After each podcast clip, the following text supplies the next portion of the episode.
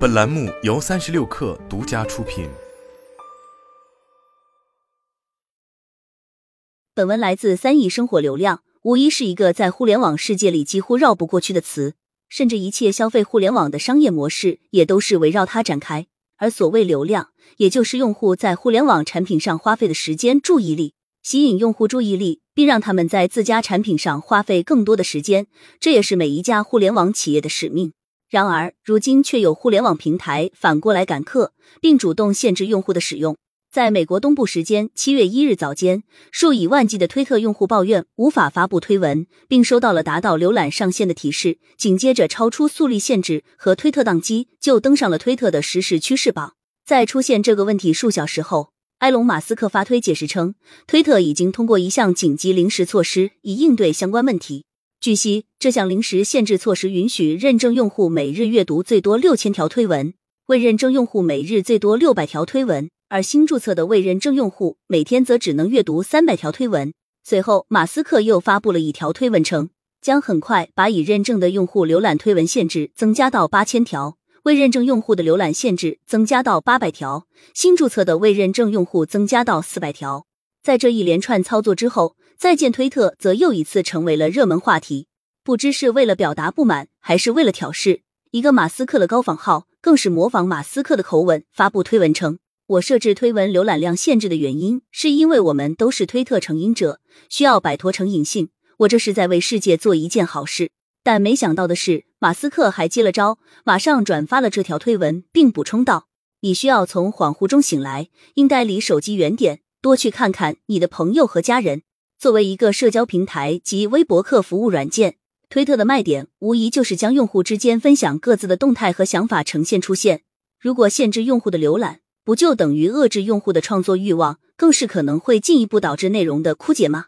这一点，相信马斯克是心知肚明的。要知道，互联网产品实现广告变现的基础就是流量，是用户的使用时间。限制用户浏览推文的数量，基本就等同于推特主动削减了自己的广告价值。可重振广告业务，挽回广告主的青睐，明明是当下推特最为重要的任务。为此，马斯克也找来了 NBC 环球的前任广告主管和全球广告和合作伙伴关系主席琳达亚卡里诺。马斯克之所以选择琳达亚卡里诺这个职业生涯几乎与互联网无关的人选来担任当下局势极其复杂的推特 CEO，显然是完全看中了其在传媒业的资源和对广告销售业务的熟人。据悉，琳达亚卡里诺在 NBC 环球期间负责广告销售和合作伙伴关系，并特别擅长在 Apple News、推特和 YouTube 等平台分发内容，寻找广告主。他当时每年版里的广告收入更是超过了一百三十亿美元。在提前半个月到任后，琳达亚卡里诺随即也开始改造推特的广告体系，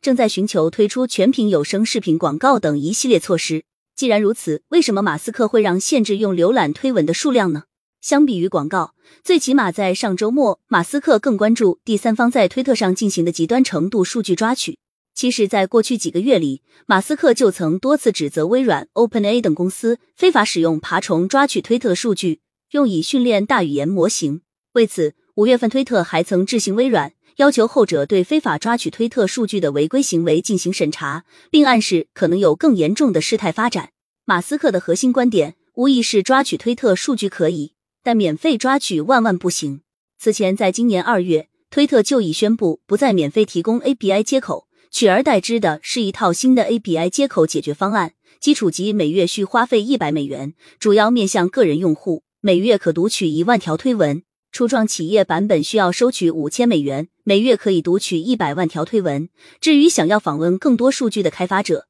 则必须申请企业访问权限。限制用户浏览，其实是在限制爬虫。因为按照推特的临时措施，即未认证用户每天也能访问八百条推文。如果按照一条推文需要花费十五秒的时间来浏览计算，一个人想要花完预算需要两百分钟。而网络爬虫不一样，自动化的程序效率显然要高得多，只需设计一个合适的抓取规则，爬虫每秒采集一百条数据，可以说是轻轻松松。正常情况下，网站都会部署自己的反爬虫策略来保护敏感信息，比如通过单 IP 频繁访问判断，通过扩批判断，或是各种稀奇古怪的验证码。然而，一个优秀的反爬虫策略背后，一定有一个出色的安全技术团队。只可惜，随着马斯克在去年秋季入主推特后，开启大逃杀式的裁员，导致大量技术人员流失，甚至出现了解雇不该被解雇的关键人员，以至于需要重新把人请回来的闹剧。在这样风声鹤唳的环境下，推特犹如坐在了火山口上，